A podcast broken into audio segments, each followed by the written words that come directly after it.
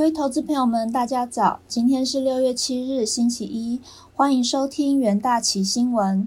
首先带您看到全球重要财经焦点，在美股盘后的部分，上周五美国五月非农就业数据逊于预期，市场预期联准会会维持观望的态度，美元急坠，十年期美债直利率大跌，黄金走高，美股有所喘息。M C 续跌，特斯拉反弹，科技股领军下，四大指数齐扬，非半涨逾两 percent，道琼涨近一百八十点。上周美股主主要指数走势温和，道琼、标普周涨幅分别约零点七和零点六 percent，周线呈现连续两周收红。纳斯达克涨幅近零点五 percent，连续第三周上扬。聚焦震惊消息，美国总统拜登取消企业税上调计划作为让步，期望换取两党达成基建协议。周五，拜登拒绝共和党提出的基建提议，并将于周一再度与共和党持续协商。美国劳工部统计局公布最新报告显示，五月非农新增就业近五十六万人。虽较前值回升，但仍逊于市场预期。失业率则降至五点八 percent，优于预期。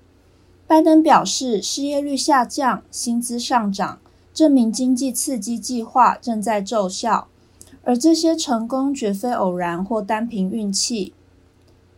克利夫兰联储总裁梅斯特回应：“就业报告稳健是一个非常好的消息。”但劳动力市场仍有更大的复苏空间。目前数据仍不足改变 Fed 货币政策。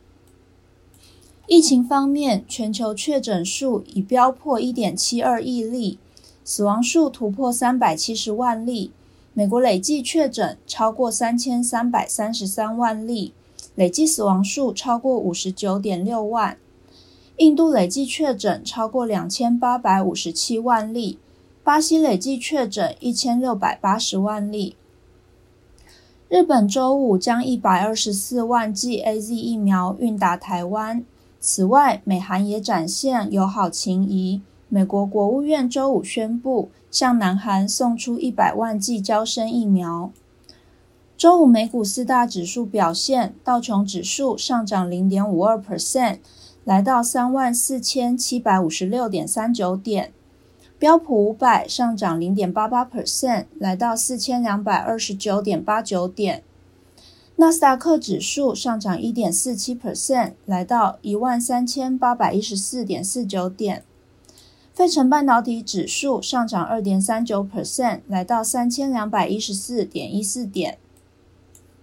焦点个股的部分，科技五大天王齐扬，其中微软上涨二点零七 percent，涨幅最大。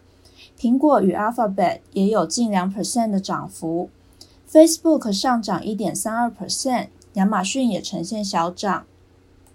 道琼成分股多数收高，其中 Salesforce 上涨了二点八八 percent，涨幅较大。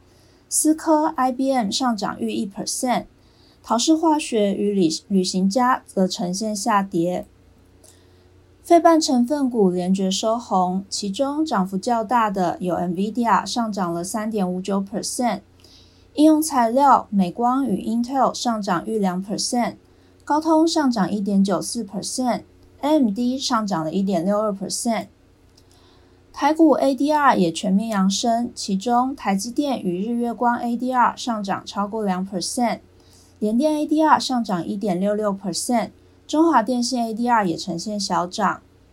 其他个股消息方面，全球院线龙头 AMC 娱乐收黑六点六四 percent，来到每股四十七点九一美元。AMC 本周股价大起大落。周五盘后，美国证券交易委员会监管文件显示，AMC 董事会成员和众多公司高层于本周相继卖股套现。特斯拉上涨四点五八 percent，来到每股五百九十九点零五美元。特斯拉正加快推动进军印度市场的筹备作业，开始在印度招聘管理人员，还将在七八月在印度测试 Model 三，预计年底前正式开卖。Square 上涨一点零七 percent，来到每股两百一十三点六九美元。Square 执行长表示，该公司可能会开发比特币硬体钱包。生物科技公司 Biogen 上涨了四点九九 percent，来到每股两百八十六点一四美元。美国食品药物管理局周一将做出 Biogen 旗下的阿兹海默症药物决定。市场预期，若 FDA 批准销售该药，Biogen 股价有望要升，来到每股四百五十美元。国际汇市的部分，美国五月非农就业新增人数不如市场预期，冲淡联准会缩减量化宽松的疑虑。美国公债殖利率下滑，美元走软。追踪美元对六种主要货币走势的 ICE 美元指数，于纽约尾盘下跌零点三八 percent，来到九十点一三五点，从盘中稍早的三周高点下滑。美国劳工部周五公布，五月非农就业人口新增五十五点九万人，是四月增幅的两倍，但仍低于市场预期的新增六十五万，也不足以促使费的缩减购债。数据显示，工资持续飙升，劳动参与率下降，代表缺工问题仍然存在。欧元对美元在纽约尾盘升值零点三一 percent，来到一点二一六五美元。日元贬值零点七一 percent，报一百零九点五零五。澳币从将近两个月低点反弹，跳涨一点零八 percent，来到零点七七四三。纽币也净扬零点九七 percent，来到零点七二一一五。人民币贬破六点四元兑一美元，稍脱离稍早触及的三年高点。特斯拉执行长马斯克贴文暗示和比特币分手，加密货币普遍下跌，比特币跌五点三 percent，来到三万七千一百五十五点二七美元。以太币跌四点二 percent，来到两千六百九十七点四三美元。能源市场的部分，周五对原油需求的乐观预期推动原油价格走扬。本周轻原油期货价格上涨了五 percent。OPEC 加和 IEA 预期原油需求进一步复苏。IEA 目前认为需求一年后就会返回疫情前的水准。改变了先前预计要到二零二三年才能返回疫情危机前水准的看法。金属部分，黄金期货价格收高，主要因为美国劳动部公布的五月非农就业报告逊于市场预期，意味着 Fed 可能延长实施现行的宽松货币政策。接下来进入金进入三分钟听股期的部分，首先看到长荣行期货。根据国际航空运输协会 （IATA） 最新预测，全球航空的客运人数有机会在二零二三年恢复到疫情前的高点。此外，长荣航强化 AI 生物辨识应用，布局零接触方案来迎接解封的旅游潮。由于美国大量施打疫苗，期望七月有望正式解封。近期从台湾到美国的旅客暴增。长荣航首度在疫情后增加航班，紧急加开台北到美国客运班次。长荣航周五买气续增，上涨七点四八 percent，再创波段新高。再看到彩金期货，五至六月面板价格延续涨势，且传出中国面板厂京东方各厂区将陆续岁修，为期约一个季度。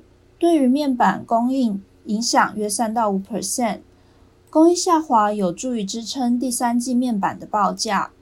财经公布四月获利达九点七六亿元，年成长八倍，税后 EPS 零点三二元，累计前四月 EPS 为一点三二元，已经超越去年全年的表现。四月整体面板出货量维持成长趋势，财经期货周五续涨一点二三 percent。日 K 棒呈现上行格局。再看到台塑期货，五大泛用数指五月底受到印度等亚洲疫情趋严的影响，各项原料行情普遍回落，其中 PVC 一度单周跌幅四点六 percent，影响台塑等主要供应运供应商的营运。所幸强劲的美国经济数据与全球需求反弹的预期下，油价近期启动新攻势，有利于泛用树脂未来补库存的需求。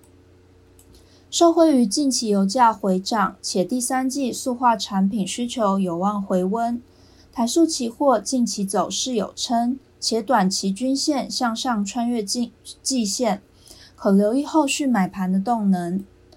最后看到联电期货，联电五月营收一百七十一点八九亿元，月成长四点九 percent，年成长十六点六 percent，累计一到五月营收达八百零六点六八亿元，年成长达十一点九 percent。联电第二季因客户端需求旺盛，对于营对于营运展望乐观。预期单季晶圆代工产能将持续供不应求，产能利用率维持一百 percent，金圆出货量将增加两 percent，平均售价上涨三到四 percent。虽然外资出具报告看好联电营运展望，但却出现逆向调节调节的动作，中午转转为卖超联电现股达八点八万张。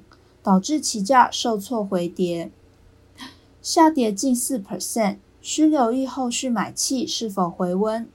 投资人可以留意上述的股期标的哦。以上就是今天的元大旗新闻，谢谢各位收听，我们明天再见。